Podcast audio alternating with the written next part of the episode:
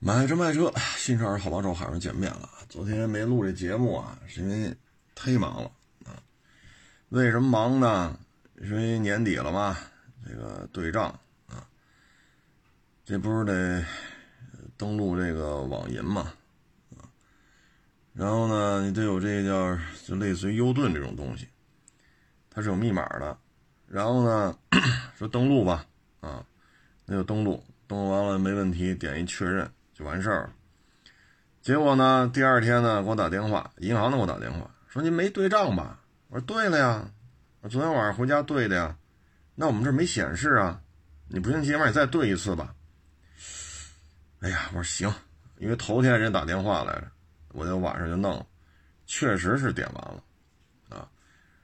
然后呢，第二天又打电话，非说我没弄。我说行行行。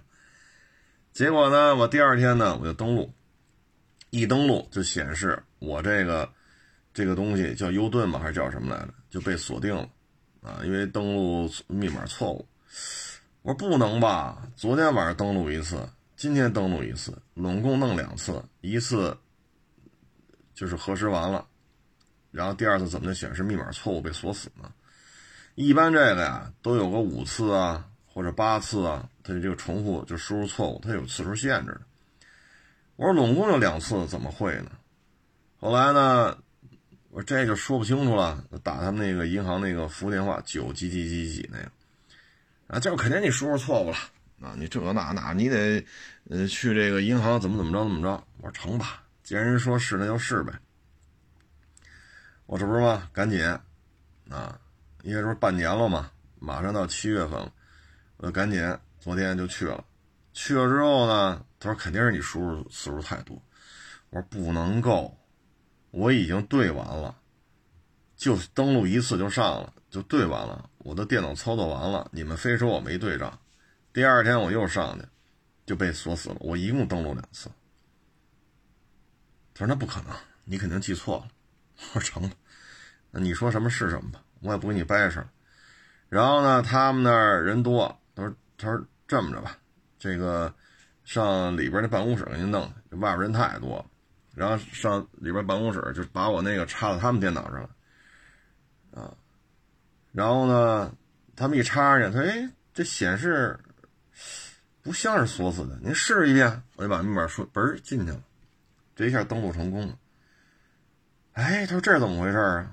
我说我就说嘛，我没弄那么多次嘛，一次成功了。”是你们给我打个电话说赶紧对一下，然后我晚上弄完了，第二天又打，非说我没对，然后我第二天登也登不进去，就显示被锁死。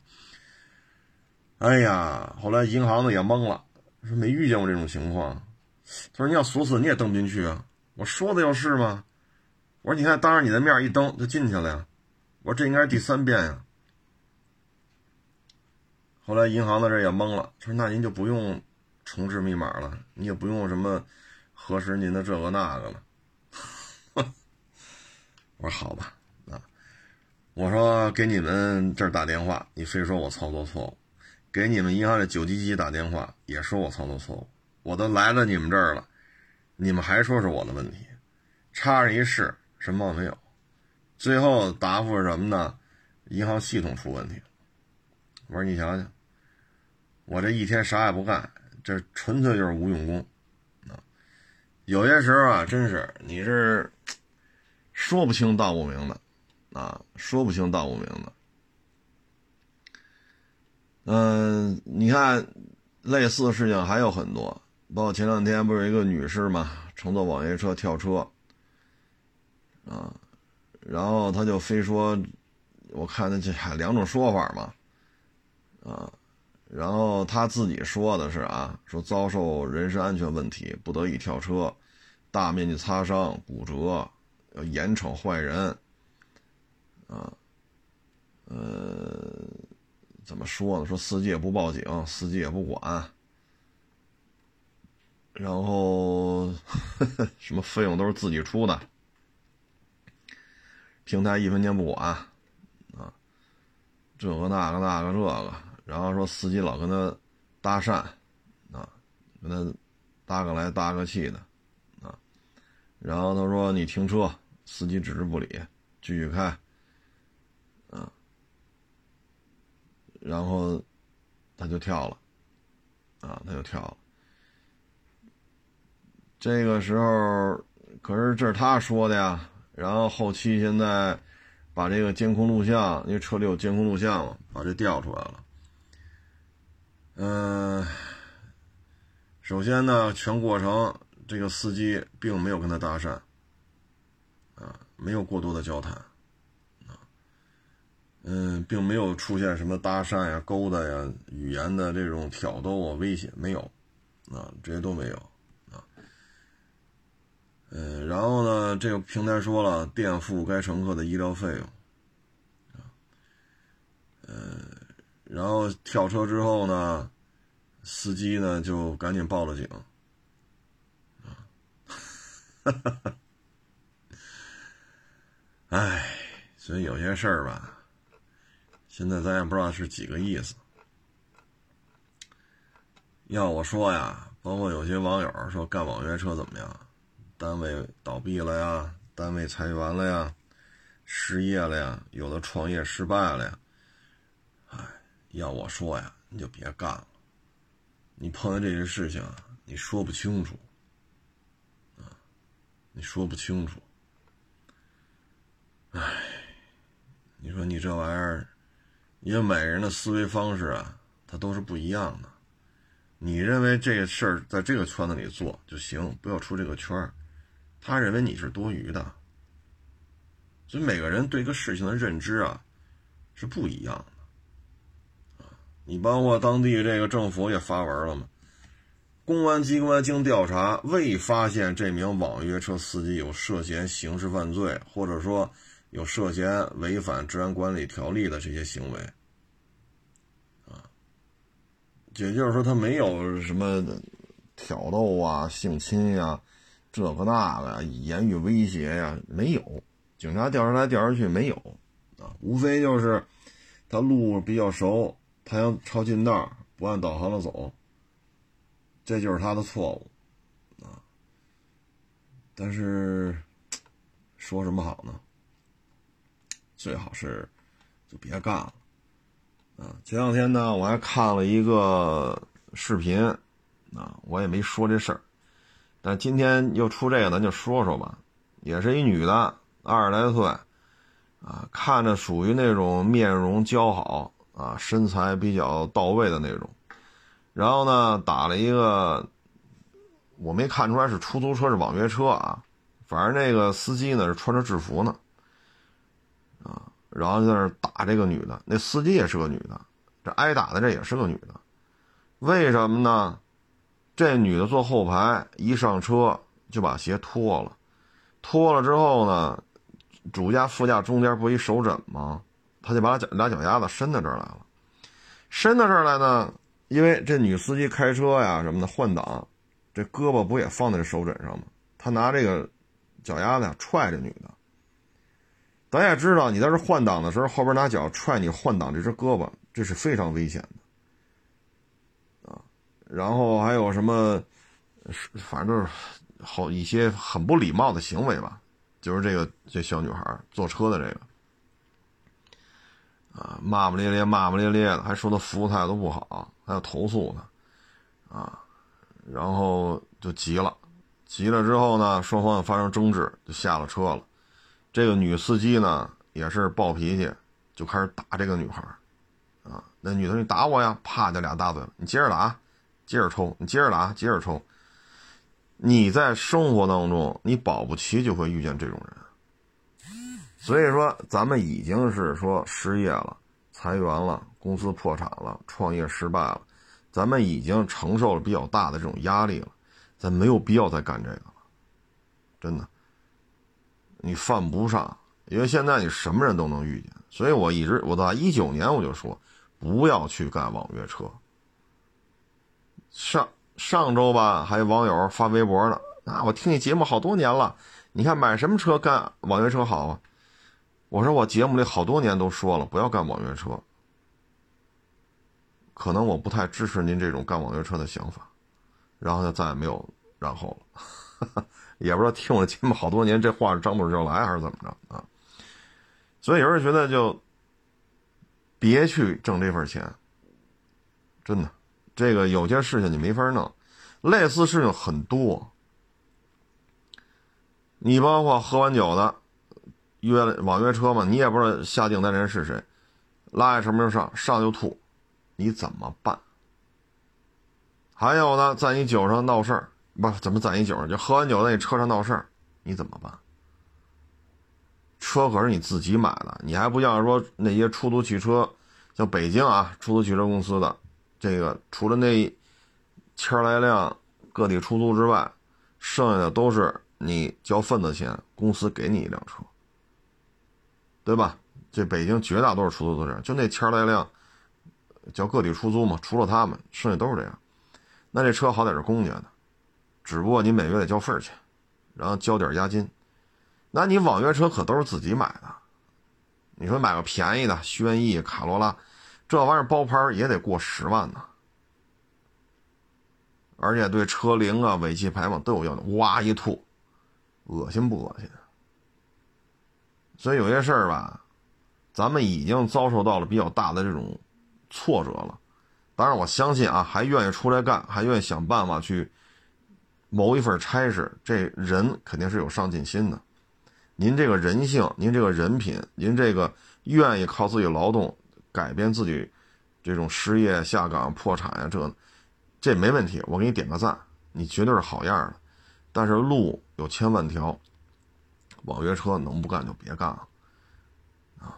说您从一四年、一五年、一一七年、一八年，你从那会儿干干到现在，那无所谓，你已经干得很熟了，什么人你都能遇见。可能也许大约母对于这些事儿你已经泰然处之，无所谓，吐就吐了吧，脱了鞋脚丫子放在我这个换挡这边上，放就放吧。这种人很多，很多啊，而且现在这个很多问题，你说你怎么弄啊？你像你碰上这么一主。你好心说走个近道，他还不干了，也不跟你沟通，直接跳车，然后发的那个文跟实际发生的情况又对不上，因为全程这现在出租车也好，网约车它有这个摄像头，你说了什么了？你你你看见了你动你做了什么动作？它有声音有画面，作为调查出来，没有搭讪呀，没有什么骚扰你威胁你。或者肢体上有什么辙都没有，无非就是没按导航走，想查个近道，早点到，少少走这么一两公里，仅此而已。而主观出发，他也没有恶意，他不是说你多绕道，说八公里的单子非你开十五公里，他也没这种想法。八公里的单子，他认为这么走可能七公里就行，他也没有主观恶意。那最后这司机怎么着？你还想营运？你想得美，车先扣了。牵扯了人伤了，你这是不是刑事案件？先调查，车先扣了。这车可是你自己买的，这期间没有收入了。你要普通的，咱说京 B 的，咱北京啊都是京 B 的出租车啊。说这种交份子钱，交点押金，给你一辆车，这好歹这车不是我买的，对不对？你公司查封了，就是公安机关还怎么着查封我的车了，那我就不拉活了呗。不是我不想干，那你这个呢？车是自己的，最后调查来调查去，你碰上这么一主，你也有责任，你没法没法弄了啊！所以能不干就不干了，因为你已经刚遭受到这种比较大的一种职场的挫折了。尽量不要再弄这种，因为什么呢？网约车它是高频次低单价，啊，打一车十块，打一车二十五，你来一大活一百，是不是？或者说首都机场去大兴，好家伙，您这钱可高了，一百多二百也是他了。那老这活吗？老从首都机场去大兴黄村吗？不能吧？你要天天都拉这活儿，然后呢，大兴机场再再去拉到西二旗，你天天都这活那你发了，对吧？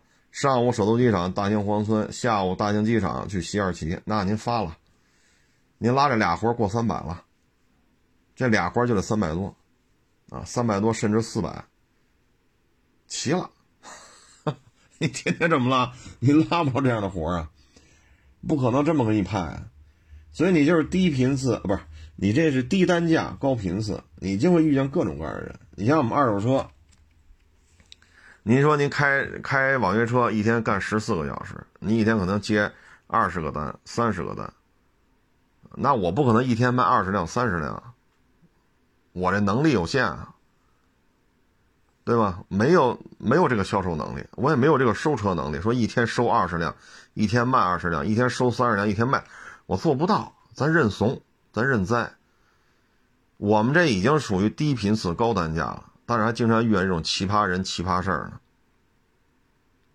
这些事儿我们也经常能遇见，所以您这个低单价高频次，您遇到概率会更高，啊，会更高。而且你们是相对封闭的，就就很多事情确实，所以啊，咱不是说。说网约车这个行业就不行，咱也没这意思。但是说咱自己要掏钱买车干，咱就别干了。您要真想干，我们以北京为例，您要真想干，您呐，出租汽车公司交押金、交份儿钱，在那租一车就完了。还一点呢，就是避免一些纠纷呀。我给您说，就是比如说，您从首都机场出来，那首都机场趴活呢，他可能趴活时间就很长了，啊，可能一个小时。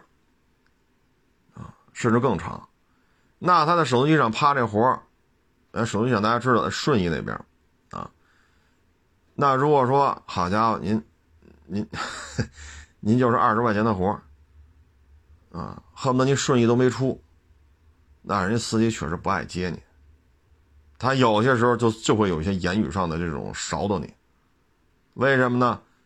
拉一个十八块钱的活，或者拉一二十五块钱的活，我跟这排一钟头了。我一天才能干几个钟头，我也不能不睡觉吧？你人总得休息嘛。所以我给您建议是什么呢？假如说你首都机场出来，啊，或者说你其他地区的机场啊、火车站呀，啊，那你也知道这儿的司机排的时间很长。我给你一个建议，您这时候叫网约车，你就写，因为网约车得写明嘛，你在哪儿，它有一自动定位，然后你要去哪儿，人愿意接，人就接你了。人不愿意接，人家不不抢你的单，您明白这意思吗？当然是在那排队的，这一溜车，好家伙，一排排着百八十辆，甚至几百辆，一辆挪一辆挪，走一辆挪一辆走，你这些人他是不知道你要干什么的。你说首都机场，我大兴黄村，哟，那他太高兴了，那太高兴了，这往少了说，往少了说也得一百多块钱。但是你要是你都没出顺义，那人家确实有情绪啊，什么火器人啊，啊后沙峪啊，哈哈但是你要打网约车，你把地儿输进去，比如首都机场后沙峪，首都机场火器人，对吧？那人愿意接就接，不愿意接拉倒，可以避免这种纠纷啊。所以这里边呢，大家也是。别给别人找麻烦，也别给自己找麻烦，啊，嗯，因为每年吧都会出现一些这种这种营运车辆在接待客人的时候发生一些极端案例，每年都或多或少都会发生。这不分说出租车还是网约车还是拉黑活的，不分。为什么呢？情绪低落的时候，付出了。一个小时甚至两个小时排队的时间的时候，您这说话再横点对吧？然后一算，好家伙，十八块钱，二十块钱，那这里边就会有冲突。这个事情大家可以上网搜一下，最近这些年几乎啊，不分大江南北，每年咱们国家都会出现一出现这么几例吧，啊，咱别往多了说，所以大家一定要注意避免这些问题。你看，你说，你比如说我首都机场出来，我要去火器营，我要去后沙峪，那他有人接，那你就接呗，对吧？接完之后一聊，哎，怎么这么近的活你也接啊？我这个下个客户后沙峪的，啊，那边有别墅区，我把您送过去，人家那活去大兴机场，你看没有？人家倍儿高兴，哎，家伙，我抢了一个这个后沙峪。到大兴机场的活这横穿北京城啊，这北六环外干到南六环外的，这肥啊这活然后又从机场的去这个后沙峪还不放空，再拉您这么一活人可高兴了，欢声笑语的就把你送过来了，倍儿高兴，兴高采烈的。所以你说这能出什么冲突？你跟他就不可能有冲突，人司机心里可高兴了，乐开了花了，是不是？人讲话。拉完这个大型机场，随便再拉几个就回家了，不干了，这一单够了，啊，所以有些时候呢，也不要把自己置身到这种有可能发生冲突的这种氛围当中，啊，毕竟人活着目的不是制造各种矛盾、制造各种仇恨、制造各种冲突，啊，那毕竟。正绝大部分人是不是不是这样啊？当然了，你像这个跟张三说李四是傻叉不懂规矩，跟李四跟李四说张三是个傻叉不懂事儿啊，这样人也有。你看我们车车当中就有这样的啊，这种就是制造矛盾、制造仇恨。所以为什么你看这两年多的时间嘛？为什么现在有三波人来找我了？就是他这种言行方式。他自认为是拆了你的台了，实际上这种这种这种说话的方式，这种为人处事的习惯形成模式之后，他对谁都他都这样啊。比如跟内蒙的说东北的这帮傻逼，跟内蒙的说这不跟东北的说内蒙的是傻逼，三两头这么聊聊来聊去聊，最后人总有碰着的时候。这是为什么说这两年的时间会有三波人来找我，说这人操蛋。为什么？所以我们刚才说，绝大部分人是不为了制造矛盾、制造仇恨来的。但有些人呢，他就特别享受制造别人和别人之间矛盾的这种快感，而这种快感呢，很有可能会给自己带来一些非常麻烦、非常难以处理的问题。啊，所以就是说我给大家举这例子是什么呢？就是生活当中什么人都会有。有些事情呢，你确实你也说不清楚。就刚才我我我说我跟这开物行的事，我确实没有摁那么多次，我一共就弄了两次，都是你们找到我说半年了得对一下。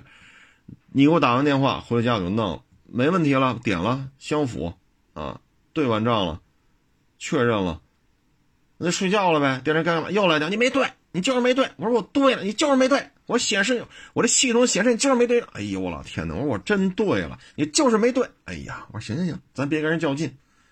结果晚上回家再一上，第二次登录废了，直接显示被锁定了。然后找他们啊，不，你肯定你弄错了，这那那这。你看这是开王说的，打他们银行那个九几几啊，你肯定你操作错了。然后去一趟嘛，到了银行肯定是弄错了，你看全都是我的错。结果插上去一输密码进去了。全他妈傻了，全都晕菜了，怎么会这样？所以你在生活当中，你肯定会遇见这种事儿，啊，就各位呢，像这种网约车，它属于高频次低单价。你一天你不拉二十个客人，你可能是吧？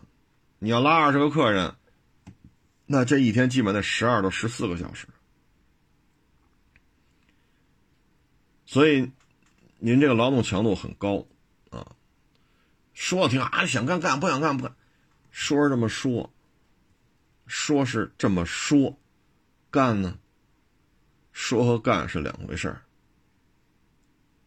啊，所以各位呢，就是网约车这个问题啊，我是真不建议大家再去干了，啊，这个不太好。啊，不太好，因为老发生这种事情，你说你烦不烦？啊，你说你烦不烦？啊，司机呢，错误就在于你没有按导航走，而且呢，你这个还没有去做一个非常清晰的解释。那有些时候就是这样。你像我这个跟银行，我解释的够清楚的了，谁都说我是个骗子，但是人家明说啊，人家没有明说，哈 人家没有明说。那实际上不就是这意思吗？可是最后呢，我拿这个是是是叫 U 盘上往这一插，你看见没有？对吧？就完犊子了。唉，所以有些时候吧，你就得想得开，啊，你就得想得开，啊，所以再一个呢，就是还一个就是说，跟张三说李四是傻叉，跟李四说张三是傻叉，啊，或者说跟东北的说这内蒙的这个车贩子怎么怎么缺心眼儿，跟内蒙的说东北的怎么怎么不懂规矩，然后跟河南的说河北的。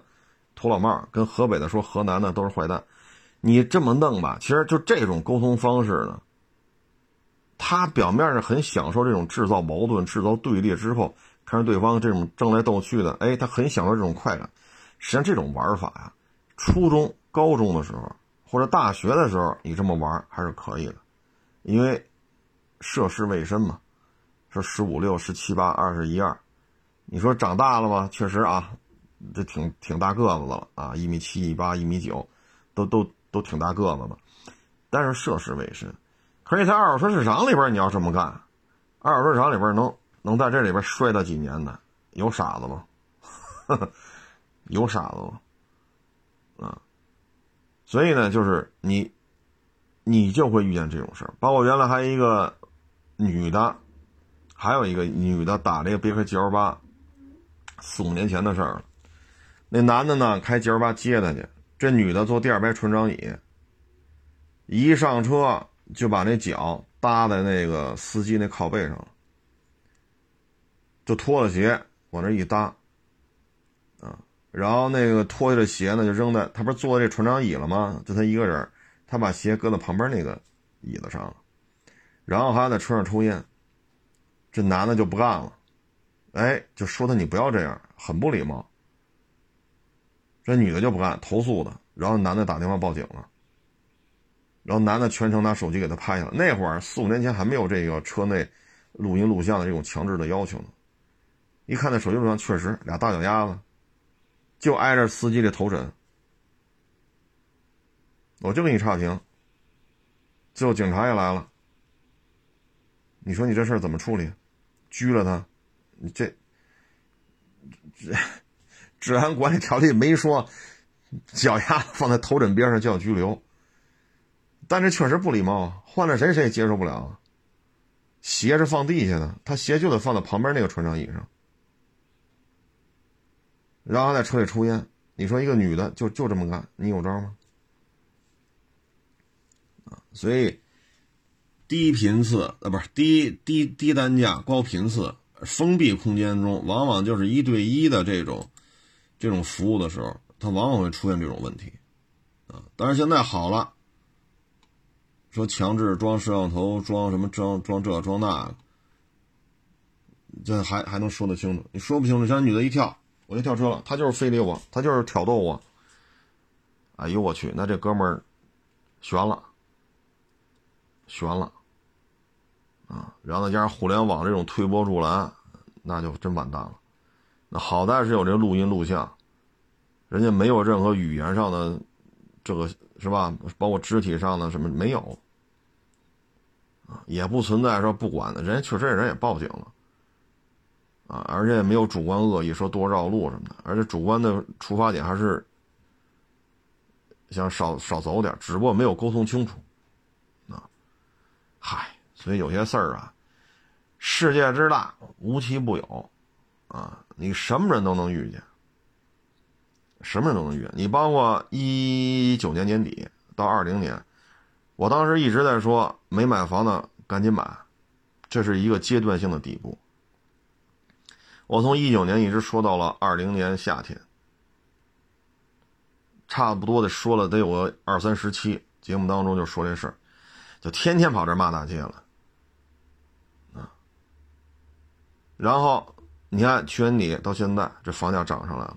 我又在节目当中说了几个网友，啊，他确实按照我这操作节奏，是是卖了，然后又买了，啊，在低点卖了，低点买了，现在好家伙，账面少的一两百万的升值，多了两三百万，就账面什么都没干，这房子就升值这么多。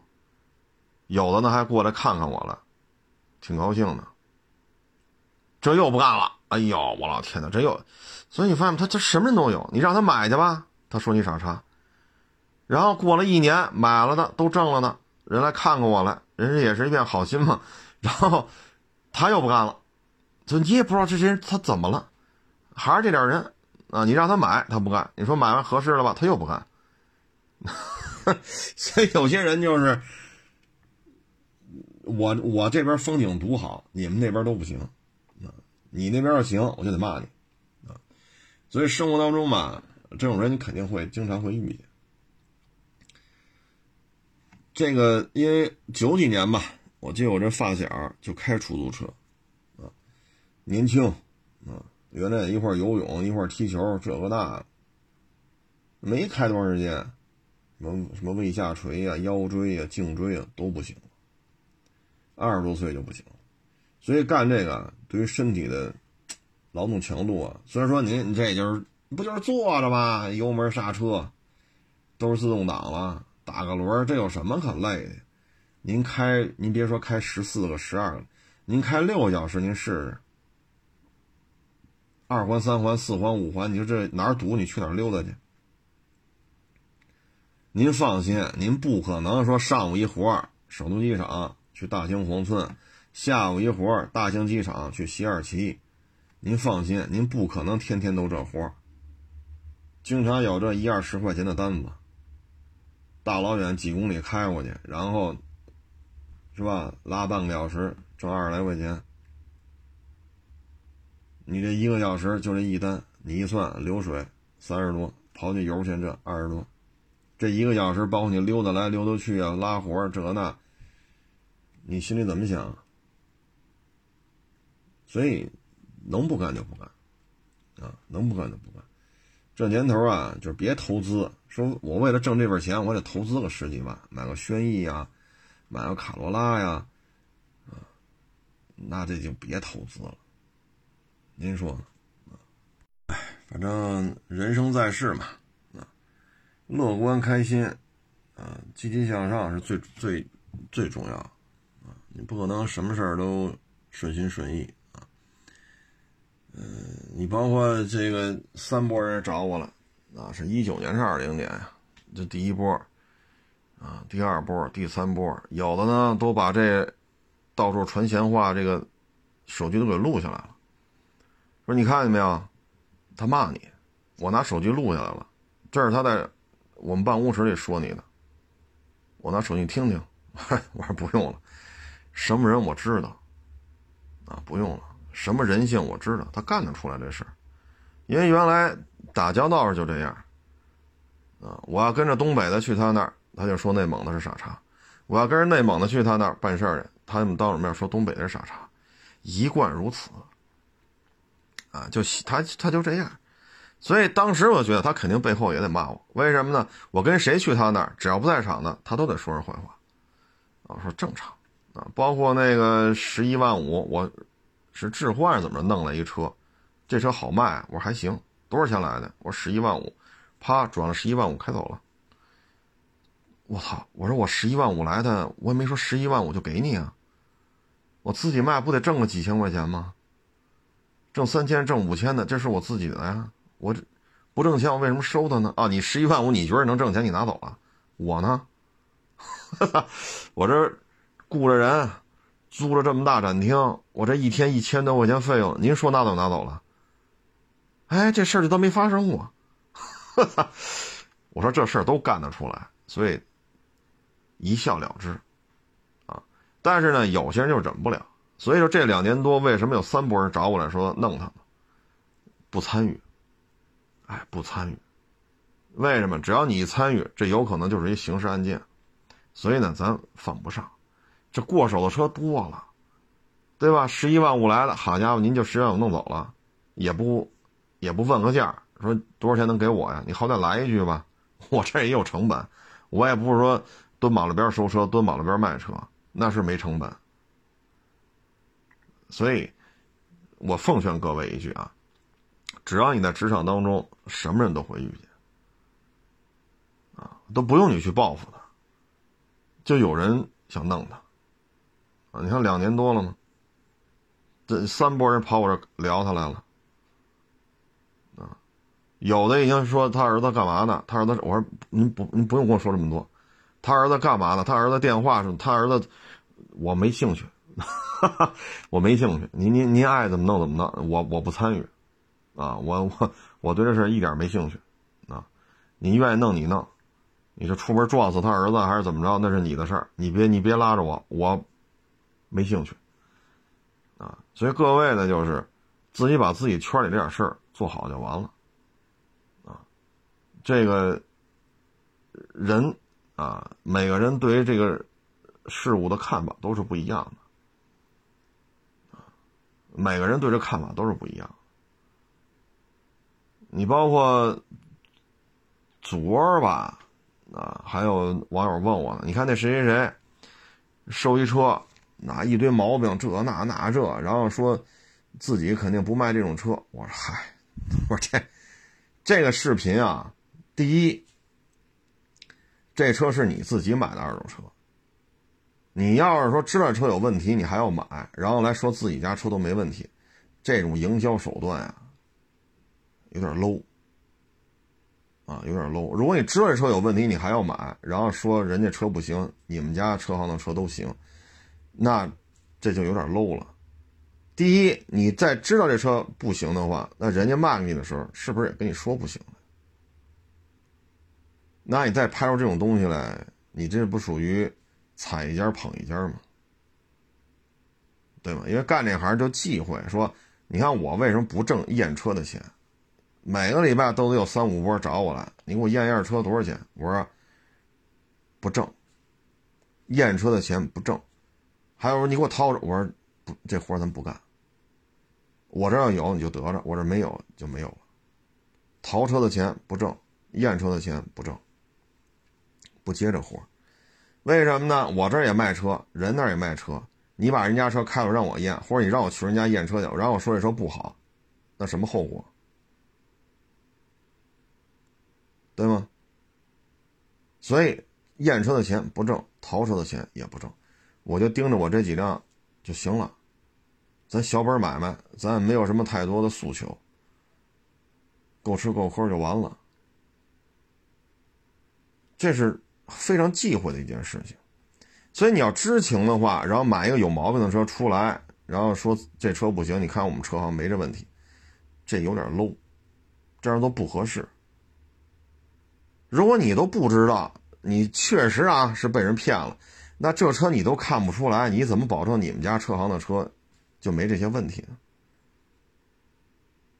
那您要确实不知情，那说明您这验车的能力也也是吧？我也只能说到这儿了啊！什么车我也不说了，咱咱只说这事儿啊，咱只说这事儿，把你该做的事儿做到位就行了，咱犯不上说。还公开说啊，我从谁那买一车？你看没？这那那的，你看我们家车肯定这那那。这这这片子，我是肯定不会这么拍的，我也肯定不会干这事儿。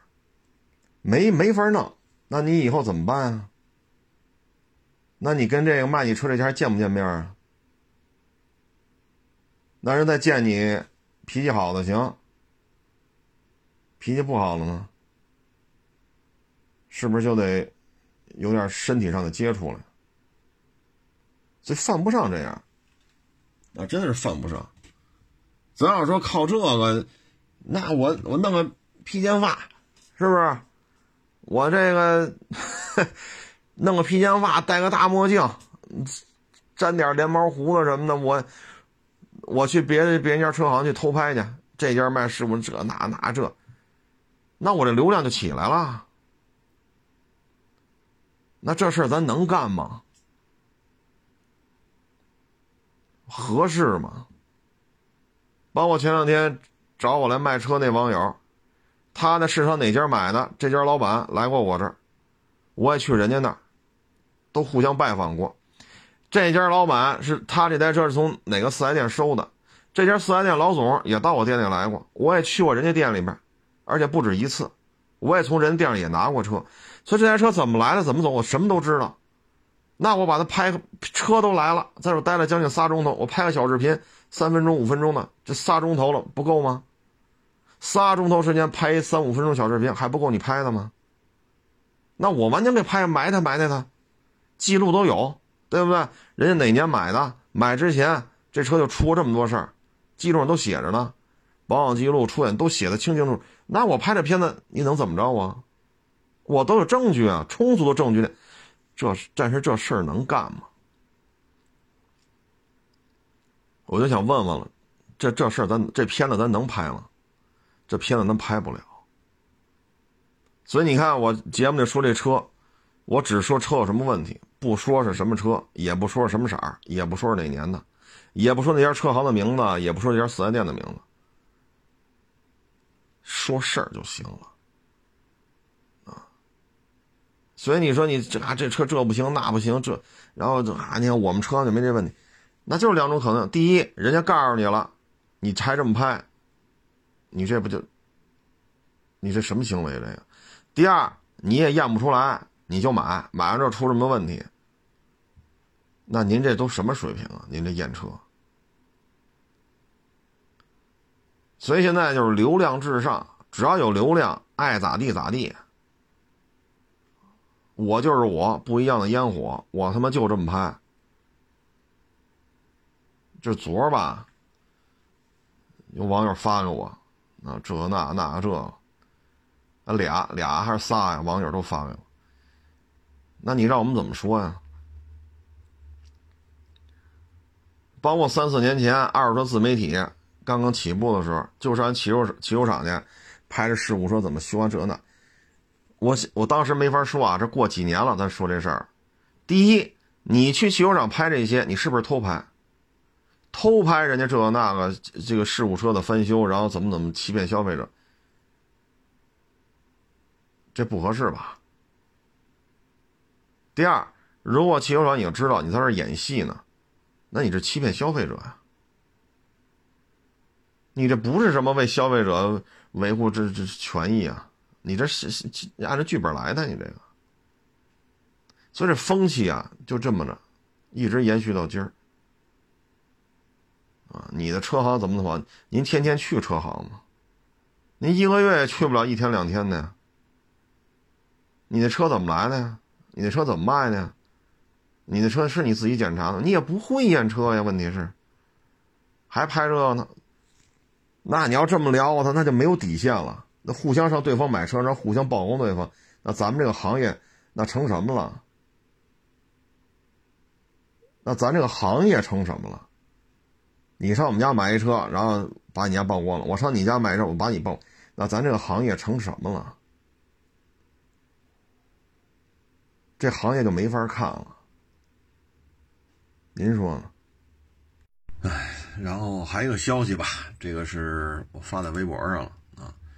就是长安马自达呢，经销商的数量啊出现了一个暴跌，啊，这个经销商数量的这个减少吧，确实也，我都有点儿 把我吓一跳，因为我一直觉得长马这个还行，啊，长马这还行，但是没想到这个就混成这样了，嗯，他呢。是一年多以前吧，啊，一年多以前，他的经销商数量呢，就是一年半以前吧，还有四百三十二家，就是疫情之前。但是今年呢，一年半之后就剩下二百五十七家，所以经销商数量呢有了大幅度的下降。经销商对于汽车主机厂来讲，渠道为王。不论是你自己去建四 S 店，还是说你需要这些独立法人，他自己办一个执照，自己弄块地，按你的要求建一家店，你都要有渠道，否则车再好都不知道上哪买去，车再好没地儿进行维修保养去，这谁也接受不了。所以呢，经销商数量呢下降到这这种程度，啊，这篇文章里说呢，经销商数量下降了百分之四十，就这疫情到现在一年半，啊，所以在这种情况之下吧，这个现在是需要投资，啊，需要投资招这个投资人，但是现在我们看来看去呢，这个投资人啊，基本上还是可能也许大约母。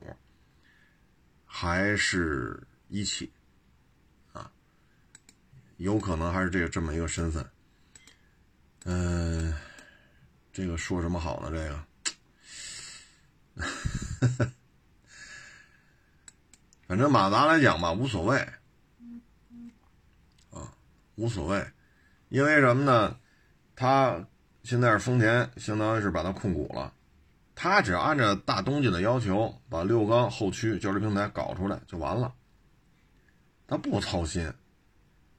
你像斯巴鲁啊，你就把水平对置啊，你比如说八六 BRZ，这明摆着是斯巴鲁为主导啊。然后丰田这边改吧改吧就开始卖了。你只要把这活干了，你像森林人这混动说上就上，丰田给你对接一台混动，这个太容易了。那现在森林人就有混动了，这个混动技术往你的发动机对接，对于丰田来讲手拿把掐的事儿。所以对马达来讲呢，它本身它不操心。当然，这些国内这几百家四 S 店，这都是中国人拿着自己的钱投资，自己办的营业执照，自己开的店。倒霉的是这些人，倒霉的是我们这些中国人，这些投资四 S 店的人。倒霉倒在这儿了，啊！当然了，疫情啊，确实也是一个非常大的一个这个冲击力啊，因为本身买卖就不太好，然后您这边疫情导致这种销量也严重受挫，确实啊，嗯，新产品也也缺乏一些亮点啊，它不像丰田，每年都有新产品，先上的 CHR 一泽。然后上的是这个 RAV4，然后全新一代卡罗拉雷凌，然后是这个亚洲虎啊，亚洲虎，差点差点说成亚洲狮了，就是这个 Plus 版本的卡罗拉雷凌。这个弄完了又是汉兰达，汉兰达完了又是塞纳，塞纳完了是海利亚，啊，然后明年下半年可能是卡罗拉 SUV。所以你看，人家这些年来新产品一个接一个，什么都不耽误，什么事儿不耽误。再往前倒就是那凯美瑞，全新一代凯美瑞；再往前倒就是 CHR 一泽之前，什么都不缺。但是呢，你看马达就没有这么多新产品，说一个接一个，一个接一个，一个接一个，这个就不合适了，啊，嗯，哈哈哈。反正你要买了马达，很多问题咱也不好说啊，我也无法判断。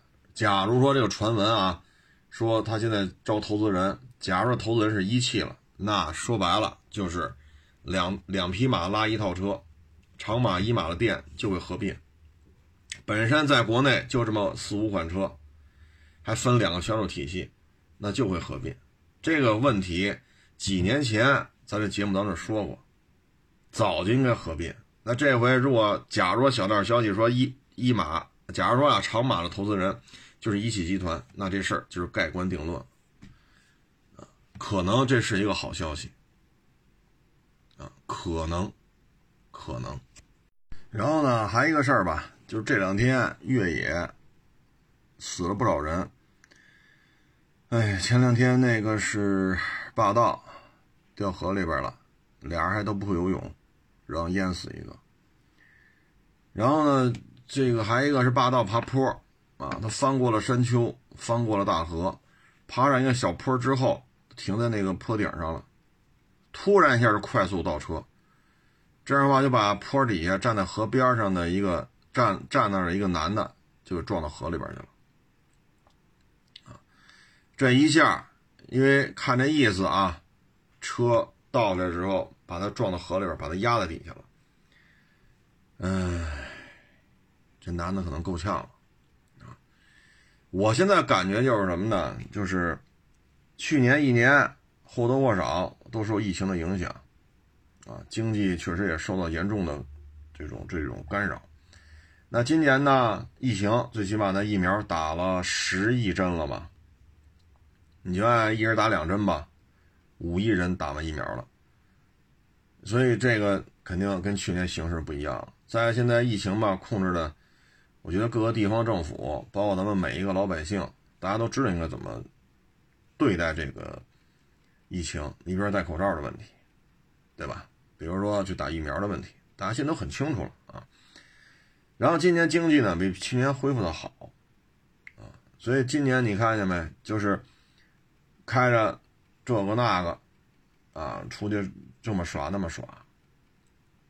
但是呢，现在呢感觉就是什么？汽车的普及率上来了，我们能够生产的这些硬派越野车，啊，或者说能够买到的硬派越野车种类呢还是比较繁多的。不论是丰田系列呀，啊，还是什么帕杰罗、途乐啊，包括长城系列呀，包括其他自主品牌生产的这些车，确实越来越丰富了。但是呢，越野车的这种驾驶，它还是需要很多的这种技巧，需要很多的经验。这一块目前看，缺失的比较多，嗯，像我开这车吧。也遇见过一些险情，你包括爬大沙山，啊，是我想想啊，是一个是一个沙脊，顺着那个最高处，它是平地起，然后左转，上顺着沙脊嘛，沙脊是这么一左转，然后再一上去就是沙山的一个山顶了，就是平坡了，平面了。临上之前呢，车上一大姐说她要那开吧。你就顺着沙脊开不就完了吗？很简单，直着，然后左转，不见。害怕了，左转的时候没敢转，左转没敢转，这一下车不就跑到坡面上来了吗？我们这台车就横着往下滑，当时我是在副驾驶，好像，我当时完了，这车磕是不要侧面的翻滚下来，要侧面翻滚下来，今儿可能就撂这儿了。还不错，这么着滑下来的，一直滑到了沙山的底。那沙山可是不老矮啊，百八十米高的。这个时候你就很无奈了，你开不了你就别开呗，又非得开，开了又开成这样。你要顺着沙脊开就完了，顺着开都不会，他的。惊恐的这种，他爬这么高，风挡里看到都是天的时候，你在那打轮什么，他已经高度紧张了，他已经听不见你说什么了，他也做不出对应的这种操作的这种动作，多危险！那一次要翻下去，我指不定什么结果呢，也许我就就埋在那儿了，也许我就在当地就被火化了。这现在还没事儿是吧？还在这录节目，还吹牛逼呢，我这还。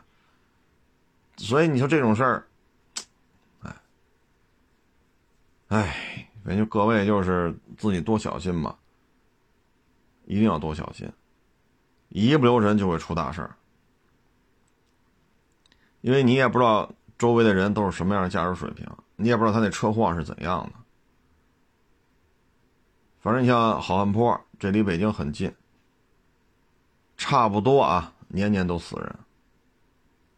差不多都这样。你说好汉坡去闻都知道，这怎么就会死人呢？这不科学啊！年年都这样，就怎从哪儿他都有他都有出事儿了，就你也搞不清楚怎么回事儿所以这个野外驾驶的时候呢，各位一定要多留神。啊你包括玩沙漠、玩高原、玩无人区，啊，包括爬好汉坡，一定要注意。你要去老转沟，我和跟各位分享一下，前两天是谁找我聊天来了？说四月份要去好汉坡，结果说全是大雪，没法去啊！不不什么大雪，还有那冰呢啊！说有点瘆得慌。他们是四月初吧，四月初，后来就没去成。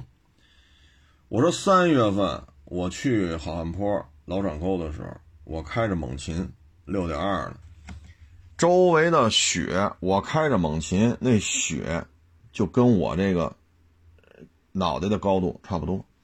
我往两边看，看不见外边什么样。你说这雪有多厚？三月份呀，离北京才多远呀？当地人挖出来的这么一条，就顺着马路挖，然后人拖拉机能在里边开，我们跟着拖拉机走。雪就这么高，很危险。一进老过了大脚印全是冰溜子。这个就没法弄了。本身这个老掌沟里边，这地这地形地貌就比较崎岖，全是大冰溜子。那冰有多厚啊？后来把我们那猛禽架在那儿，那冰溜子啊，比这猛猛禽的离地间隙还高。按理说这两吨多，快三吨了，一压不就碎？不碎，纹丝不动。傻了吧？四个轱辘都不着地了。这一下傻了。所以就是，对于大自然来讲，要有敬畏之心，啊，要有敬畏之心。后来我们拿绞盘买点拽这个那个，没用，啊，最后出去叫车再拖，啊，这边在挖，那边在拖拽这个那，所以这这里边它是有很多的风险的，很多的风险。如果这些问题咱处理不了。那可能会带来比较大的麻烦。你看这主，现在我没看到通报啊，但是我感觉这主可能够呛了，就是霸道秃噜下去了，车屁股撞的这个人，这人呢正好背对着霸道，霸道呢也背背对着这个人，双方就这么一一发生接触，把这男的撞到河里边，让霸道从这男的身上压过去。咱先别说这一下会不会被撞死了，就两吨，霸道一般二点二吨左右。二点二吨的车把你压在水里边，就这一下就够呛，咱别说撞这一下。所以有些悲剧啊，就是不经意当中发生的。所以我也只能说，各位就是出去野外驾驶的时候吧，一定要慎慎重啊。这个玩意儿，我宁肯不开，宁肯不做。我最起码我会保证一个现状，啊，我最起码保持一个现状。你非要开，你在沙山上您开不了，你就别开了吧。非要开，哎，除了尖叫，啥也啥也不是。你说你这怎么弄？你包括十十几年前了吧，十十。我也记不住了，十年前、十一年前、十二年前，当时是做零到一百六，一百六到零，那不是有一小家伙吗？啊，对于我们做这项目挺不屑的，那那意思觉得是个人就能做，那你做吧，因为是有距离限制的，加速到一百六，不是说你上高速上开车去，这个巨大的加速度，当然这车性能也很好。巨大的加速，加到一百六之后，这是中统处，到这儿必须到一百六，到这儿就必须踩一脚踩死，到那儿必须停下来，它都有限制的。加速到这儿就已经有点眩晕感了，这时候你再让它踩刹车，它没有知觉了，直着冲过来了。正前方正好是摄像嘛，脚架就架在正前方，和那摄像擦肩而过。哎呦我老天，一百多的速度！这他妈要撞上，这摄像能留个全尸就不错了，歘就过去。得亏距离很长，几公里，这跑道几公里长，自己才清醒过来。这种风险无处不在，啊，真是无处不在。你也不知道什么时候会出事你跟他说了，他老是不屑，老觉得我们事儿逼。那你自己做，你又适应不了，巨大的加速度，巨大的这种刹车时候这种状态，他这脑子呀供血就跟不上了所以有时候我老说嘛，就是玩车需要进阶。说零到一百十秒的，你先开开啊，开熟了是吧？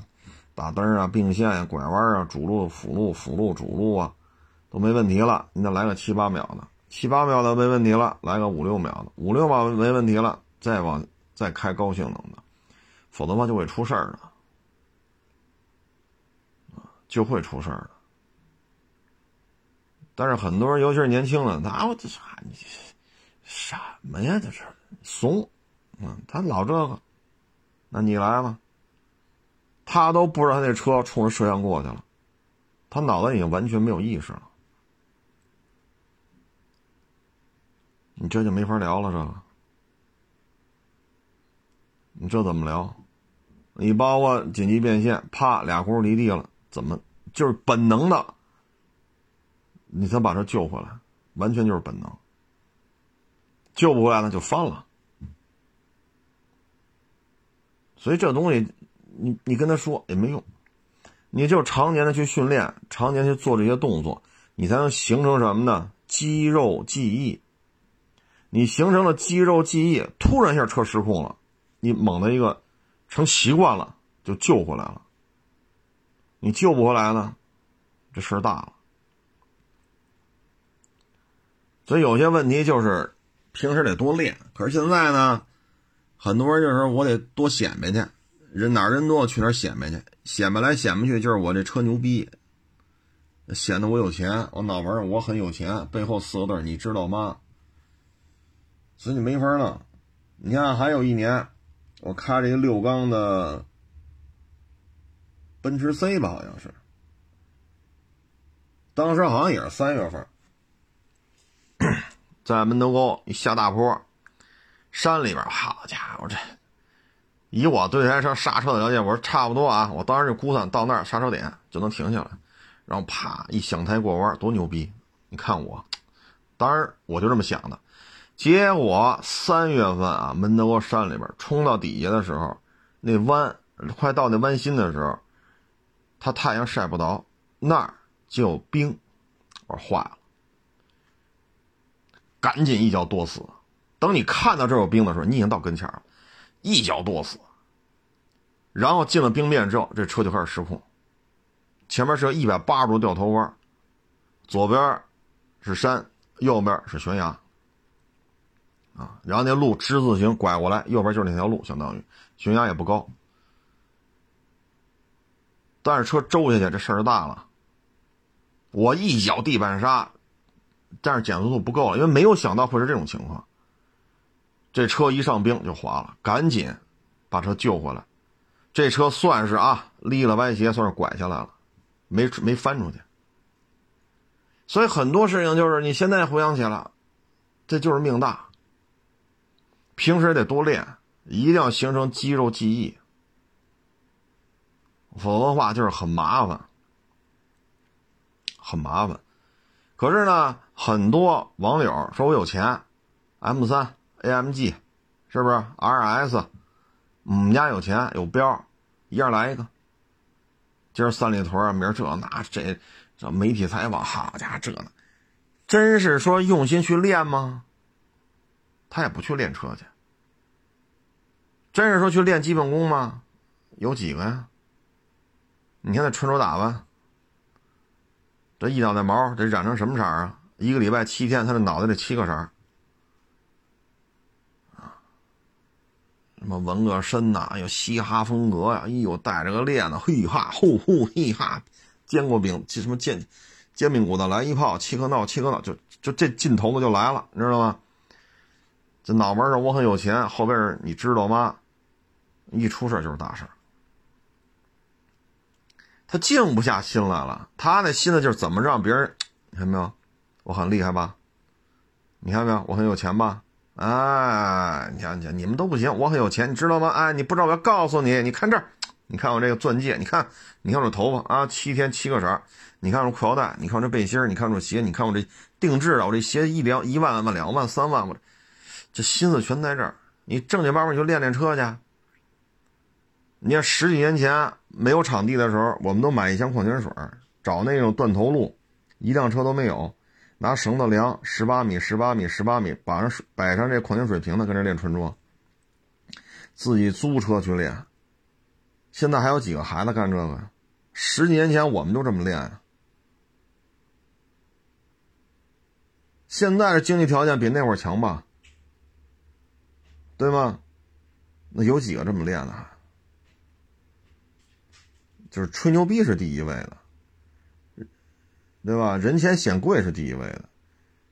你包括越野车也是，啊，尤其是人一多，哎呀，我他上我也得上，他上用了一分钟，我就用五十秒，是不是？我这家伙，我，有那劲头子就来了，尤其是这个 男的一多啊，这八分这劲头子就摁都摁不住了，就不知道几斤几两了，那出了事就就出呗。那你是真没招啊！所以呢，还是要尊重客观规律啊，要去多练车，要去一个虚心的学习的态度啊。车好车不好是车的问题，你的技术是决定性的。我原来节目中说过，沙漠当中人开几万块钱两驱手动挡的国产皮卡。你追不上，你说根儿嘎不根儿嘎？几万块钱新车就几万块钱，你看这车破破烂烂的，指不定喷了多少遍漆了都。手动挡两驱汽油机，新车几万，你说这这这个颓废的样子，哼！你看这个车这个状态，哎，你追不上，我管你开他妈五七六二五六，什么四六，靠边站，追不上。人家就天天在这儿，人家不叫练车，人家生活所迫，天天在沙漠里就这么开，每天都这么开，所以有时候要有敬畏之心，啊，不因为说您特有钱，您住别墅，这沙山你就能上；不因为说您这车二百万了，人一百万的上不去，你二百万就能上，这道理不是这么讲的。那人家那几万块钱都那么沧桑的手动挡汽油版的两驱皮卡满沙漠跑，你这三百万的车为什么追不上啊？他要在沙漠里都开到六七十，那你这还不得飞起来？那你寸步难行啊！所以他跟你在都市当中，你什么职位，你有多少钱，你们家大别墅几层，你的车多少万，一毛钱关系没有。因为在沙漠里见过，人家这这么个破玩意儿，你追吧，你根本就追不上。所以要有一个敬畏之心。但是现在好像都愿意去享受，不愿意去吃这个苦，都愿意去享受这坡我开上去了，啊，这个嗡一脚地板油炸街了，都愿意享受这种鲜花与掌声，享受别人的敬仰与嫉妒。而不愿意在炎炎烈日啊，或者瑟瑟寒风当中，没有人关注的情况下去默默的去训练，这就是现状啊！我只能说各位，安全无小事。